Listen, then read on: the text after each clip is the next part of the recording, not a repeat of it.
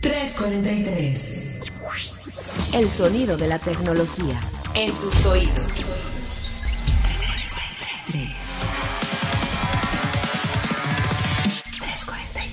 ¿Qué tal, queridos podescuchas? Bienvenidos una vez más a 343, el sonido de la tecnología, hasta tus oídos. Mi nombre es Carlos Fernández de Lara, Head Digital Editorial de Grupo Expansión.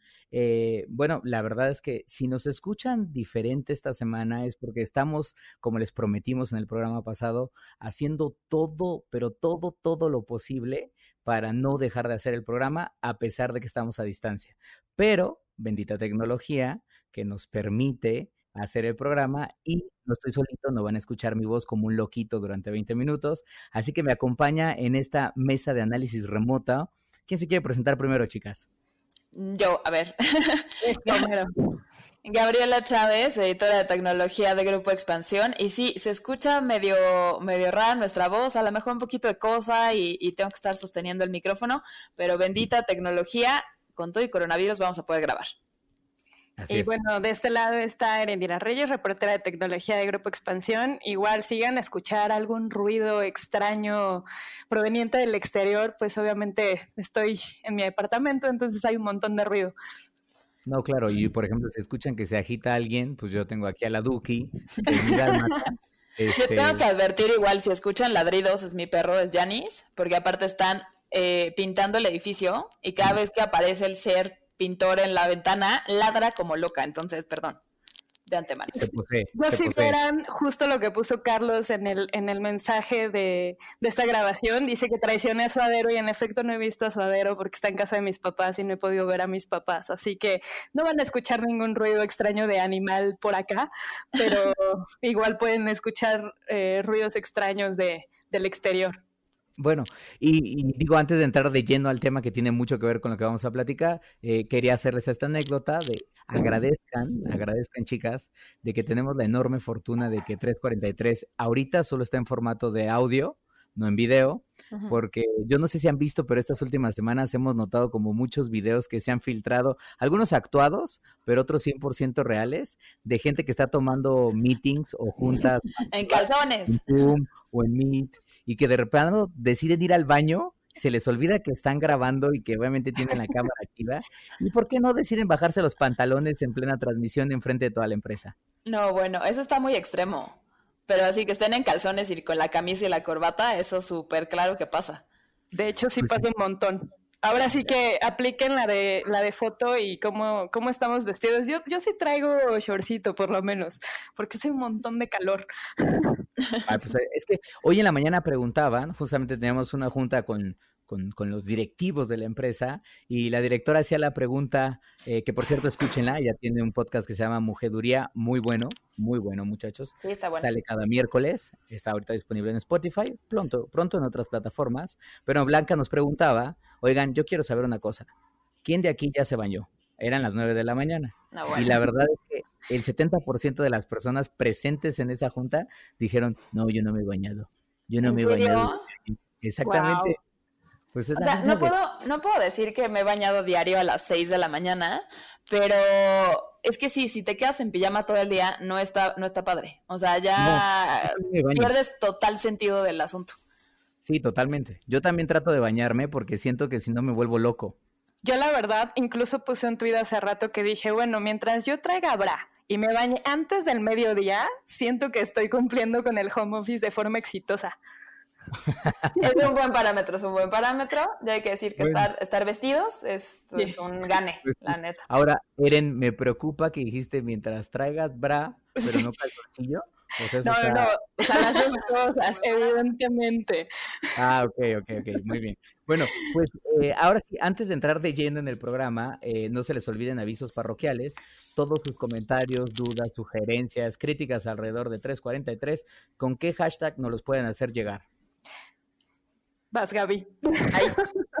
ven esto de la cosa remota, está como medio atropellado, perdón, pues escuchas. Pero todos sus comentarios nos lo pueden hacer llegar con el hashtag 343 podcast en todas nuestras redes sociales, ya sea en las redes sociales de expansión, que está como arroba expansión MX, o en nuestros propios eh, Twitter o, Instagram. A mí me encuentran en Twitter como arroba GCH y en Instagram como arroba Gabs Y antes de darles pase, tengo que dar un saludo, este, antes de que se me olvide, pero saludos a Monse hasta Ámsterdam porque ya también está haciendo home office y me está contando que no se había escuchado del otro lado del mundo en el podcast de home office y dice ah, que Charlie, te equivocaste, no se trabaja dos horas más en home office, se trabaja hasta 12 o 13 horas diarias, así que no son nada más dos horas. Bueno, no, o sea, yo decía extra, ¿no? Dos horas extras de lo normal. Sí, por eso, pero dice que sus jornadas están siendo súper largas. No sé si a alguien más le esté pasando eso. Yo creo que sí, ¿eh? eso es cierto.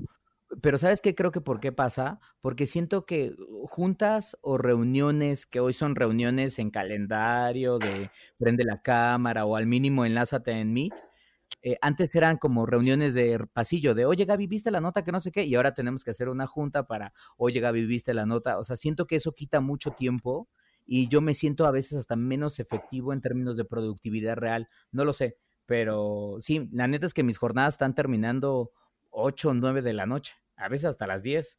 Sí, a mí me está pasando igual, pero no tanto por las llamadas, o sea, siento que sí es más, más exitoso el, el meeting por videollamada que una junta, eh, pero sigue, sigue habiendo llamadas que podían haber sido un mail. Entonces, sí, sí pierdo uno un poquito de tiempo. Pues ahí está. Bueno, y justamente el tema... De sus redes sociales, sus redes sociales. Ah, claro. es cierto.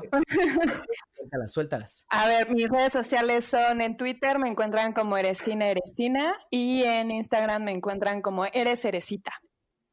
Perfecto. Y yo estoy en Twitter como arroba Charlie ya y en Instagram como Chacha Charlie. Bien. ¿Y tú, Chavis?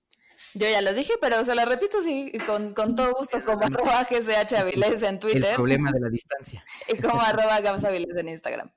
Perfecto. Bueno, y ahora sí, ya pasando avisos parroquiales, justamente el tema de hoy tiene mucho que ver con lo que hemos estado platicando, porque la gran realidad de ustedes, seguramente por escuchas, ya están trabajando desde casa, este, desde hace un par de semanas, o mínimo una semana, ya como ya mínimo.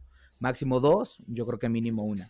Y eso significa un cambio radical no en nuestras operaciones diarias, como hemos platicado, sino también un cambio radical a la manera en la que utilizamos el Internet de nuestras casas y el Internet o todos los servicios digitales que tenemos en nuestros hogares.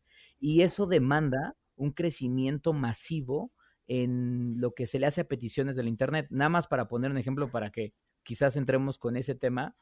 Hoy, servicios como Meet de Google, Skype, Zoom, están teniendo crecimiento acelerado. Zoom, por ejemplo, decía que tenía un crecimiento de hasta 600% en los últimos días en número de videoconferencias. Eso, qué padre para la empresa porque está teniendo un montón de usuarios, pero requiere una demanda de sus servidores de ancho de banda y de respuesta masiva, que hay una enorme preocupación de, ¿podremos soportarla? Entonces, creo que esa es como una apertura interesante este tema, porque no nos podemos quedar sin conectarnos. Claro. Yo creo que, bueno, no sé. si quieres empiezo o empiezas tú, Chavis. Dale, dale, dale. Yo creo que, eh, bueno, vale la pena hablar de lo que ha estado sucediendo en otros países eh, para poder visualizar lo que puede pasar a nivel regional y lo que puede pasar a nivel local en el país. Y a, nivel, vamos, de lo que está pasando en Europa, por ejemplo, hay algunos datos de empresas de telecom que han medido en qué se está usando, vamos, la red en, en sus vamos, en sus líneas de operación. Por ejemplo, hablaba Vodafone y decía que un 75% de, la, de los picos que habían tenido aumento era en el uso de videojuegos.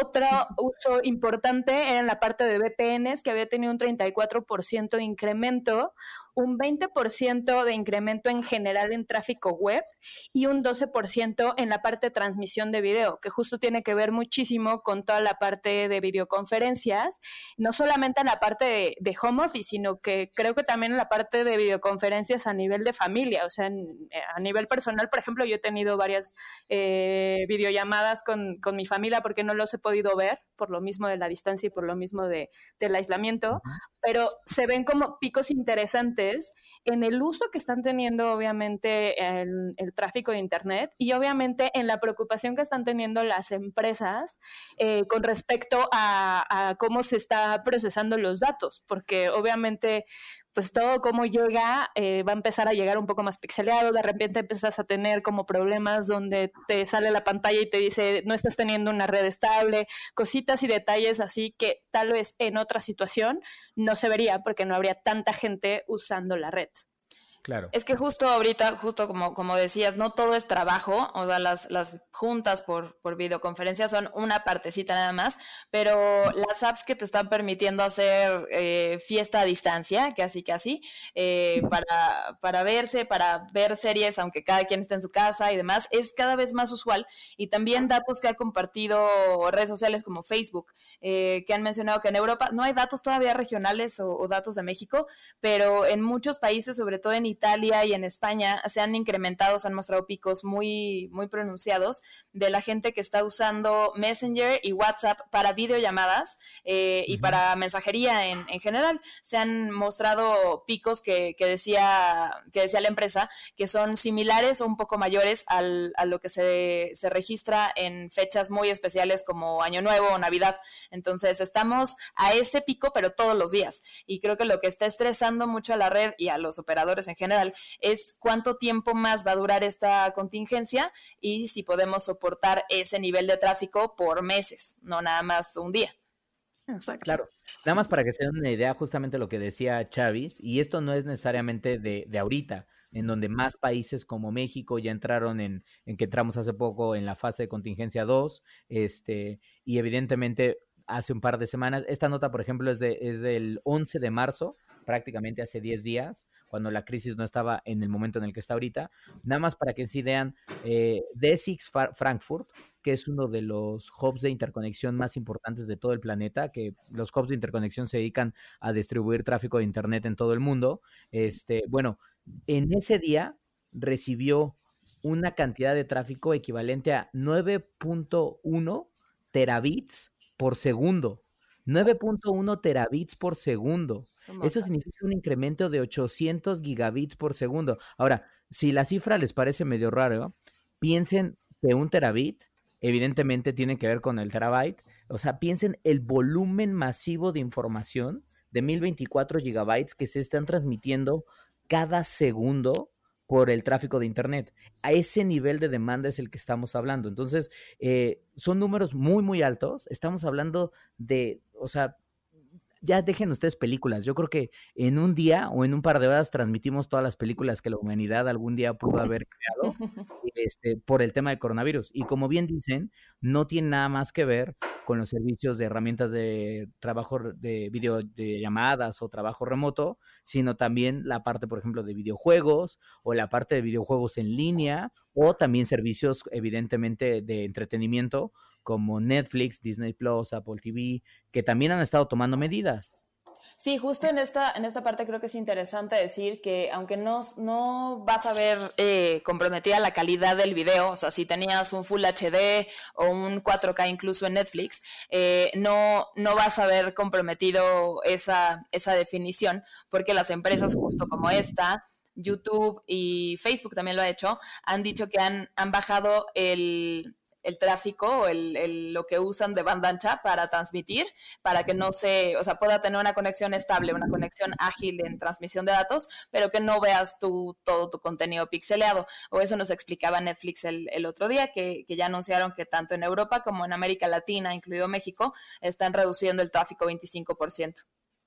Y es que la verdad, bueno, yo estaba checando como datos del Instituto Federal de Telecomunicaciones, que justo en el tercer trimestre del 2019 tenía datos de cuánto había crecido la contratación de servicios fijos en México, obviamente en 2019, y había crecido mucho, obviamente, la parte de la telefonía fija y de la telefonía fija, muchos de los servicios que tienen dentro de los planes está la banda ancha fija de hogares, que había crecido un 55% en 2019. Y justo esta nota que, que saca, saca de SIU eh, habla de cuánto ha crecido eh, el porcentaje de contratación solamente en estas últimas semanas y ha crecido un, como 35%. Y eso significa que la gente obviamente no estaba preparada, o sea, evidencia que la gente que estaba en la oficina, pues obviamente en casa posiblemente no tenía un plan de banda ancha adecuado para poder eh, estar trabajando, no solamente, pues obviamente hablando de forma remota y sacando miles de retos en Instagram y viendo contenido en, en Netflix. O sea, finalmente habla de cómo sí una brecha importante en la parte de digitalización en los hogares mexicanos. Sí, ahora sí importa la velocidad con la que estás contratando tu internet. Creo que por primera vez muchísima gente se empezó a fijar en, ay, ¿qué internet tengo? ¿A cuánto, a cuánto puedo subir y bajar datos? Creo que para, para muchos antes no era tan relevante, pero como ahora tienes que trabajar, comunicarte, entretenerte y demás todo el santo día en esta bonita cuarentena, ahora sí importa todo eso. Claro, ahora me llama la atención una cosa que mencionaba Chávez hace unos segundos del anuncio que hizo Netflix de que sí iba a ser una desaceleración de la velocidad de sus redes, justamente para tratar de, contener el cap de demanda del servicio de streaming. También vi que Amazon, del lado de Amazon Video, lo hizo y YouTube también lo anunció. Pero según yo, esas medidas todavía no están corriendo para los usuarios mexicanos. Netflix sí, de hecho, eh, Nos, nos, buscaron, o sea, directamente a, a, Expansión para anunciar que ya lo iban a... Esa misma medida que hicieron en Europa la semana pasada o en estos últimos días, por presión incluso del gobierno, la iban a replicar en México y en el resto de sus mercados en América Latina. Eso es Netflix concretamente. Eh, YouTube también ya anunció para América Latina y, face y sí, Facebook. Este, del resto no, no hay una comunicación directa para este mercado, pero sí todo esto empezó en Europa y conforme se ha ido moviendo eh, la pandemia en fases más avanzadas, como en México, que ya entramos en fase 2, están empezando a aplicarlas de este lado del mundo. O sea, Amazon todavía no ha dicho nada. O sea, Amazon anunció que, por ejemplo, iba a estar posponiendo la grabación de algunas de sus series, pero no ha dicho nada específicamente sobre la demanda de la red. No, nada sobre tráfico todavía. Perfecto. Una cosa que sí vi que también hicieron, y eso me rompe un poco el corazón, es que eh, Sony sí anunció justamente la semana que iba a estar bajando la velocidad de descarga de los videojuegos. Eh, no la lo que garantizó la empresa fue lo siguiente: si tú juegas en línea, sea Apex, Fortnite, Call of Duty o cualquier videojuego que es en línea, vas a seguir teniendo una experiencia top level. O sea, ahí no va a haber ningún sacrificio. Pero si te acabas de comprar un juego digital o vas a descargar un juego, este, sí vas a tener niveles de descarga o velocidades de descarga mucho más reducidas. Y creo que tiene un poco de sentido porque, como decía Eren, los videojuegos tienen el enorme problema de que, por ejemplo, el último Call of Duty War of Zone es un archivo que solito, eh, depende de cómo lo bajes, puede estar entre los 50 o te puede, te puede pedir hasta 100 gigabytes de almacenamiento.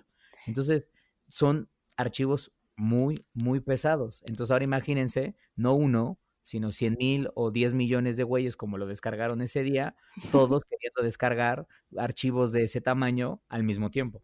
No, y ahora también hay que checar el tráfico eh, de banda ancha móvil, porque también algunas empresas, por lo menos en Europa, sí anunciaron ciertas medidas. Por ejemplo, Movistar aumentó un 35% eh, el soporte de banda ancha en la zona de La Rioja, en España, pero es un esfuerzo que, por ejemplo, aquí en, en, México, eh, para aplicaciones justo como videojuegos, no sé, se me ocurre ahorita Animal Crossing, que es como la que tengo más presente y que se juega además como en un tiempo real donde ubican qué hora es, qué día es y a través de eso te ponen como distintas dinámicas de juego.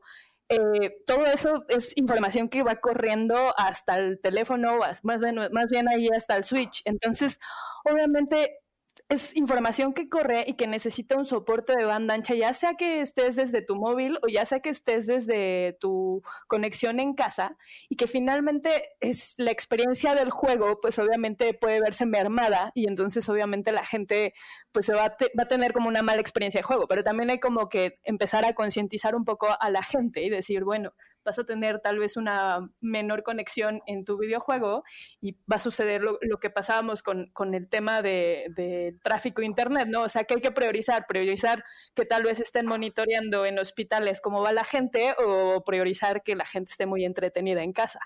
Pues si le preguntas a Carlitos, yo creo que los videojuegos tienen que ser prioridad, pero sí, justo tienes un, punto. Este, y, digo, no sé, los, los, lo pongo aquí sobre la mesa, a ver ustedes qué piensan, pero este tema de neutralidad de la red, que, que siempre ha, ido en torno a si priorizar o no algún tipo de tráfico, algún tipo de paquete de datos sobre otro, creo que ahora sí entra muy, muy ad hoc la, discusión, porque justo lo que decía Ere, o sea, tienes a, miles de pacientes en, en hospitales haciendo, eh, vaya, también consultas remotas y demás. Tienes gente trabajando en, en, cosas de urgencia, cosas críticas y otra parte que es entretenimiento. Entonces, en, un, en medio de una crisis, yo creo que ahora sí viene muy al caso saber si priorizar o no. No sé qué piensan ustedes. Lo siento, que, que ese tema, yo no puedo priorizar porque videojuegos obviamente pues está ahí arriba y es difícil priorizarlo, ¿no? Pero a ver, lo que sí quiero traer a la mesa y a ver qué opinan ustedes, porque yo siento que, híjole, es súper, súper complicado, hasta si no, yo diría que es un esfuerzo en vano. Y a lo que voy es, hace un par de días, de hecho, ayer, si no me equivoco, no, antier, eh, el IFT, el Instituto Federal de Telecomunicaciones, tuiteó que frente a la pandemia de coronavirus en México, que los usuarios no sobresaturáramos la red utilizando redes sociales, que, las, que para que permitiéramos que se utilizaran para cosas de trabajo, de información o como de avisos. Y lo que otro que decían, este, era un tema de trata de utilizar el Internet cuando los momentos de demanda son más bajos que pues se está hablando de que hacia la tarde noche, cuando ya mucha gente quizás está yendo a dormir, o tal vez muy temprano por la mañana. Incluso hasta dice cosas que me parecen locura, que es como de limitar el uso de videoconferencias o llamadas con video y dar preferencia a la comunicación con voz. O sea, como que el aviso del IFT me parece que es, me dio un poco una locura, porque yo no sé si en este momento en donde necesitamos trabajar remoto y tenemos que tener internet casi, casi 24 por 7 desde que nos levantamos, que nos pidan de, pues no uses redes sociales o no uses videollamadas, este, está medio complicado. Entiendo por qué lo hacen, pero no sé ni siquiera se vaya a funcionar. Digo, la verdad es que un poco metiéndome así a, la plática, eh, uno, además, creo que una de las labores que tendría que en todo caso hacer el IFT en este momento es más bien como apoyarse de los carriers para decir, oye, necesito que les estés dando un mejor servicio porque la gente está trabajando y necesitamos un mejor servicio en hospitales y necesitamos un mejor servicio para el sector educativo porque obviamente tienes a cuántos niños en casa que de forma remota también están consumiendo contenido y están interactuando en aulas que están un poco improvisadas además.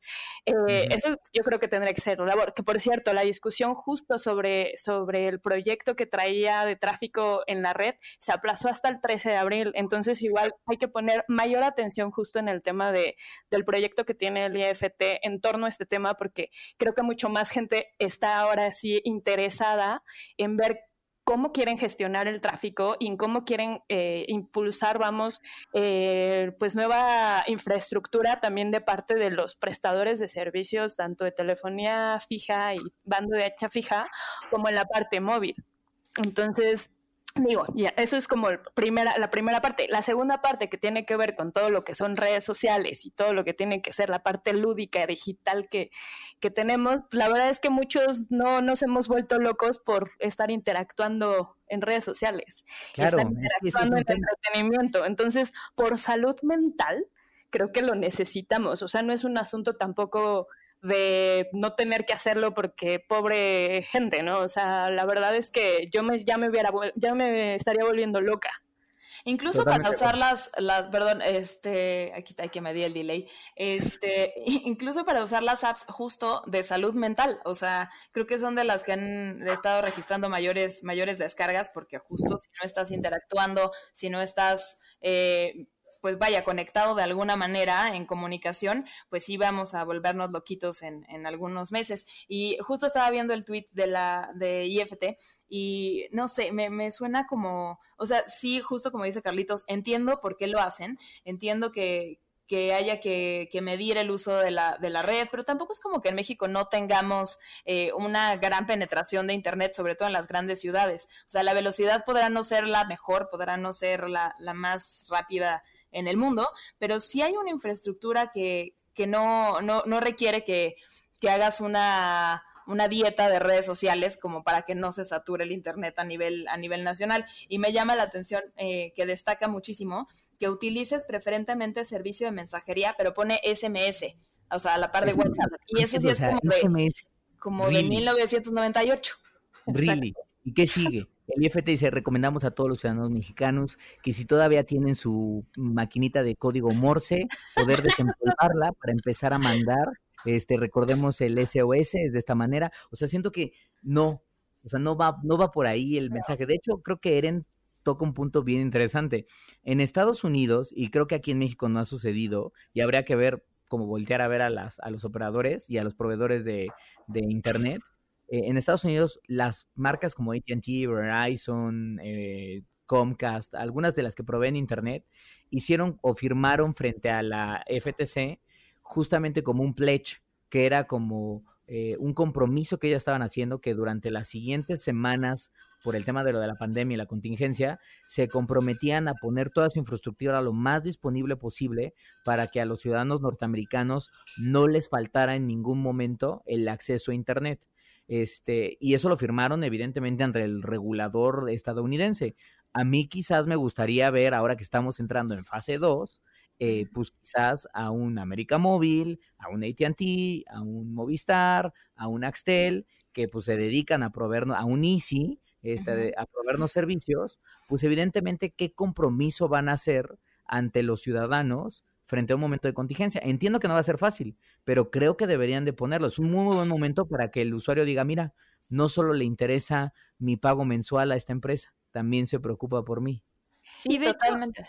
Perdón. Y de hecho creo que justo no fue una de las discusiones que en China se habló en el momento donde hubo mayor crisis, donde justo les decía el, gobierno chino, obviamente, a, que, a que desplegaran, vamos, una mayor eh, conexión de redes tipo 5G o 4.5G en China como tal para que pudiera la gente conectarse. Digo, aquí en México está la situación un poco más complicada, pero tampoco es imposible. Finalmente tienes un uno de los jugadores en, México es muy grande y tiene una infraestructura que puede modernizar de una forma más rápida.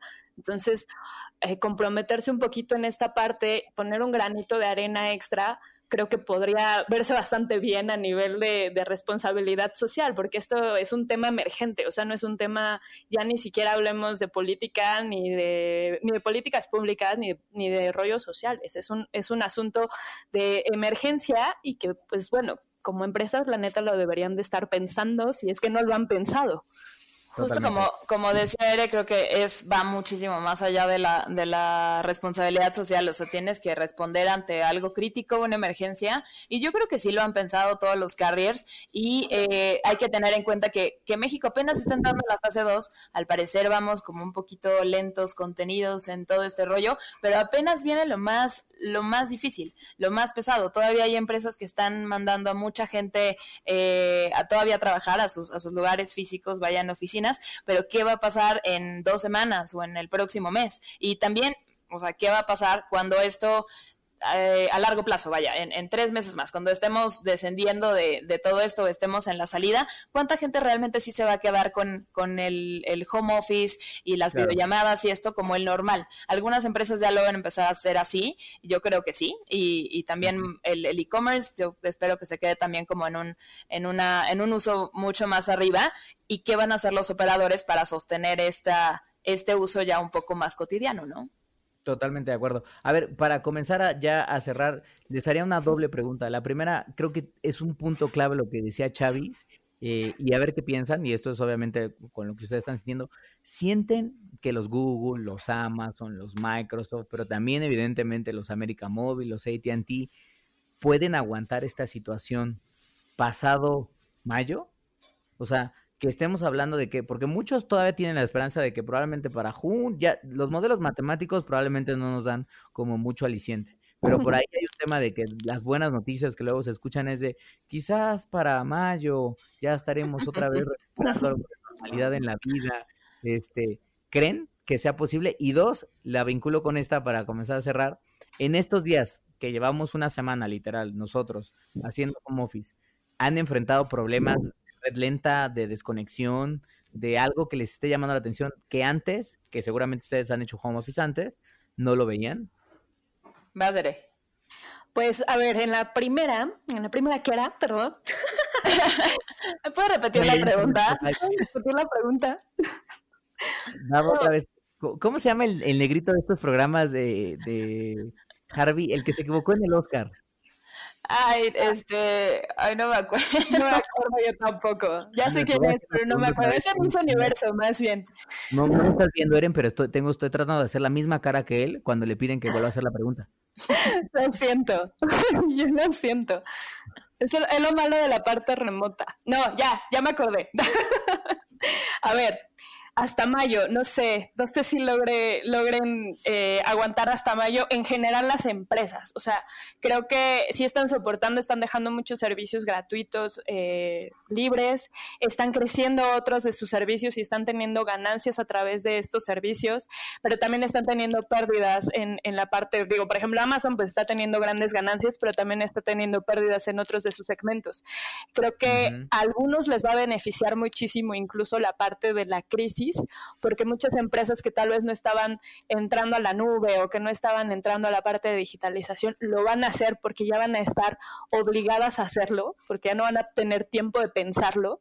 Y creo que eh, a nivel de, beneficios y de negocios sí se van a abrir nichos y picos para que puedan eh, sostenerse. A mí más bien me preocupan otras empresas más, más afectadas, sobre todo la parte de turismo, sobre todo la parte de aerolíneas, todo lo que tenga que ver con logística y obviamente en la parte de los productos que tengan que ver en las tecnológicas, con todo lo que son insumos, con todo lo que son, lo que es hardware, creo que sí se va a ver afectado y no sé si van a aguantar, pues obviamente mayo o junio, porque esto se ve que puede durar hasta octubre o más.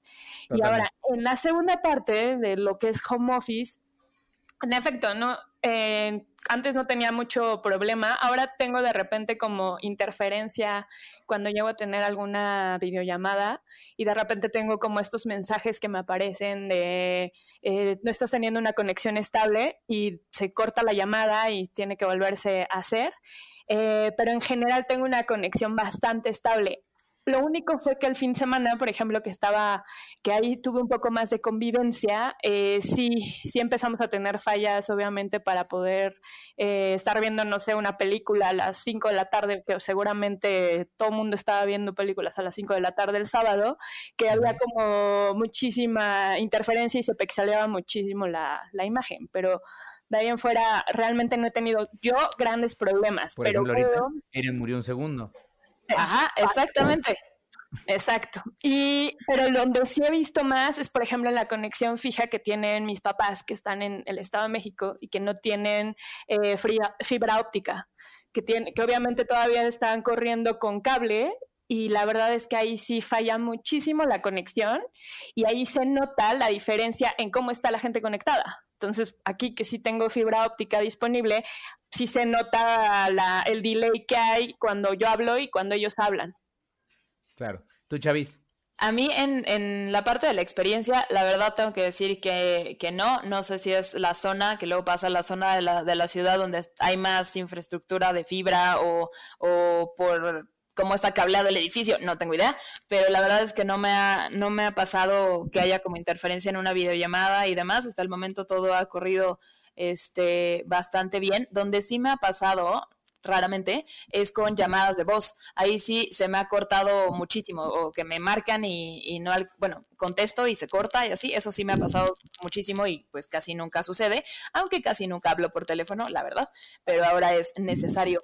Y en la parte de si aguantan o no, si, si las tecnológicas y los carriers van a aguantar eh, hasta mayo o, un poquito más? Yo la verdad creo que sí. Creo que los Facebooks, eh, los Googles y demás, o sea, todo este rollo de Silicon Valley y todas estas grandísimas tecnológicas no van a tener ni medio problema en aguantar eh, la crisis mayo o todavía un poquito más, porque son empresas que están muy acostumbradas a diversificarse también. O sea, Amazon puede perder de un lado, pero compensa del otro y tienen un cash impresionante, la verdad, aunque, aunque estén teniendo pérdidas. O sea, creo que hay que partir del hecho de que todo el mundo o la mayoría va a perder en, esto y, ya de ahí partimos. Eh, los carriers, yo creo que que sí, algunos tendrán que modernizar más que otros, pero, pero el punto, eh, vaya, creo que es que no, o sea, yo creo que no les va a pegar tantísimo como para poder soportar este, este tráfico. Digo, pensando que obviamente no se vaya, no sé, hasta octubre, noviembre, ¿no? Pero, pero sí, sí creo que, esto de la saturación y que no vaya, vaya a llegar a un punto donde no nos vamos a poder comunicar, yo creo que eso no va a pasar. Eh, justo como decía Ere, quienes creo que, que van a tener que empezar a diversificarse cada vez más rápido, a dejar de pensar que la virtualización y la nube es una cosa ahí que hablan los, los geeks y los raros a veces, eh, van a tener que dejar de pensarlo así y ahora sí se va a ver quién sí estaba pensando en digitalizarse y quién ya lo había hecho, o quiénes realmente por, por haberse rezagado en esa parte tecnológica, igual y hasta tienen que cerrar sus negocios. O sea, por ese lado, pero más en, empresas de otro, de otro tipo. De otro nivel. Ahí sí, se va a notar muchísimo. Y, y como les decía hace rato, o sea, eh, he estado haciendo varias entrevistas con analistas y demás, y la mayoría eh, concuerda en que después de que pase la super crisis de la pandemia, eh, la conectividad va a ser el new normal.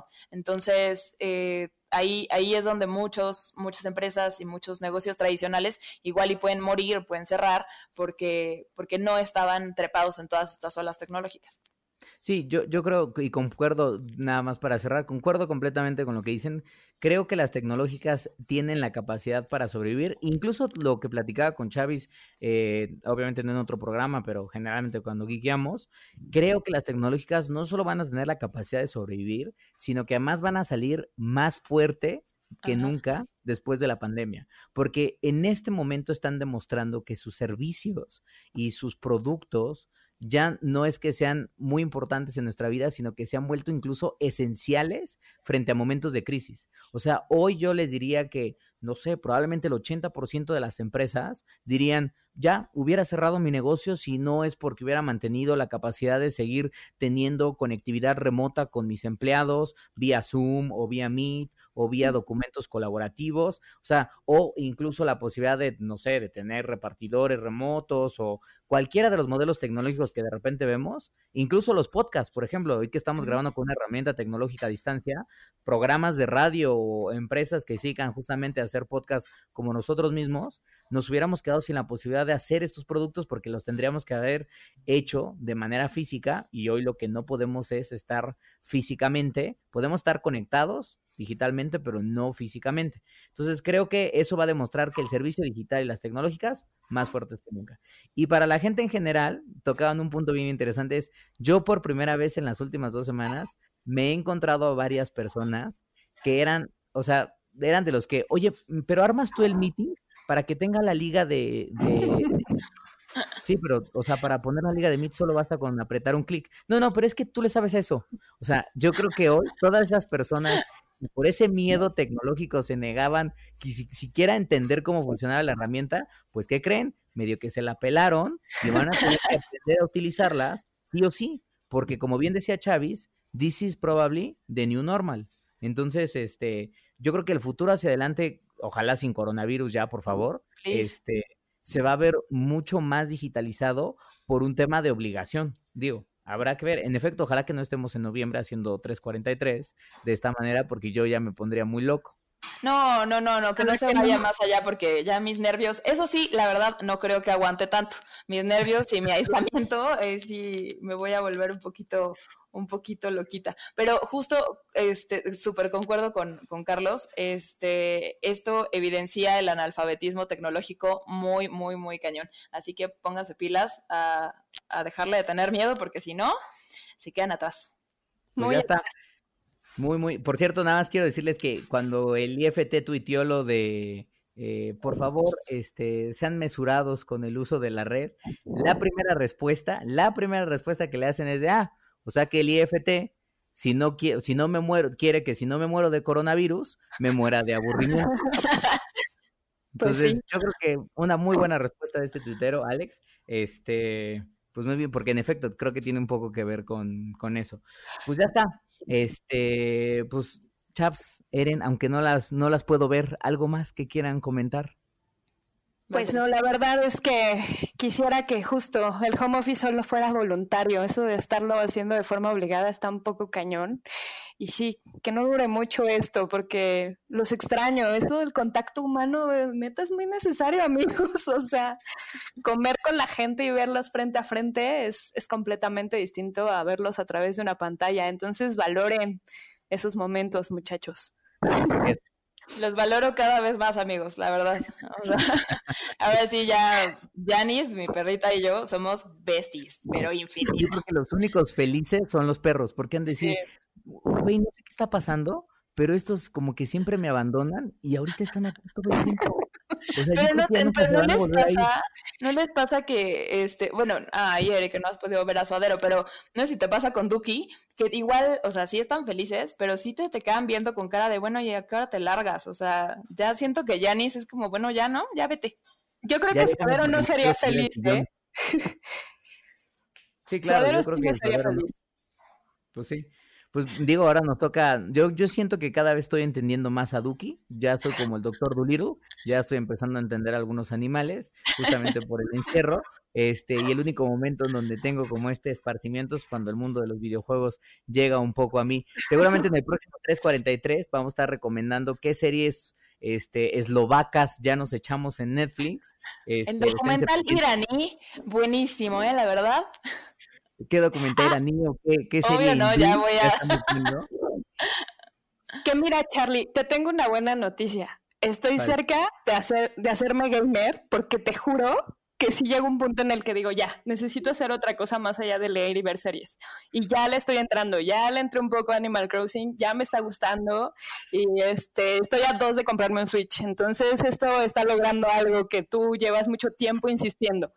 Pues miren, si el coronavirus deja que Chaps y Eren se vuelvan gamers, yo con eso ya me doy por servido, ya nada más para que se vaya y bueno, mantengan obviamente la pasión por los videojuegos. Pero bueno, pues este, pues ahí lo dejamos, queridos pues escuchas, cuídense, no se les olvide seguir las recomendaciones, este, por parte del gobierno, pero también las recomendaciones que ha soltado la Organización Mundial de la Salud, porque son importantes, la parte de la cuarentena, si tienen que salir, porque tienen que salir forzosamente, porque viven el día, los lo entendemos, y pues hay que evidentemente salir a buscar eh, la papa, pero también valoren si ese buscar la papa de todos los días, pues también implica un poco de riesgo para ustedes y para los suyos, entonces, y si no tienen por qué salir, sé que es una locura, pero pues aguanten, o sea, aguanten un par de semanas más, creo que va a ser mejor a que se expongan ustedes y expongan a los suyos. Entonces, pues de nuevo, déjenos los comentarios en el hashtag 343podcast, que aquí los vamos a estar leyendo. Tenemos, tenemos mucho tiempo para leerlos. Entonces, Muchísimo.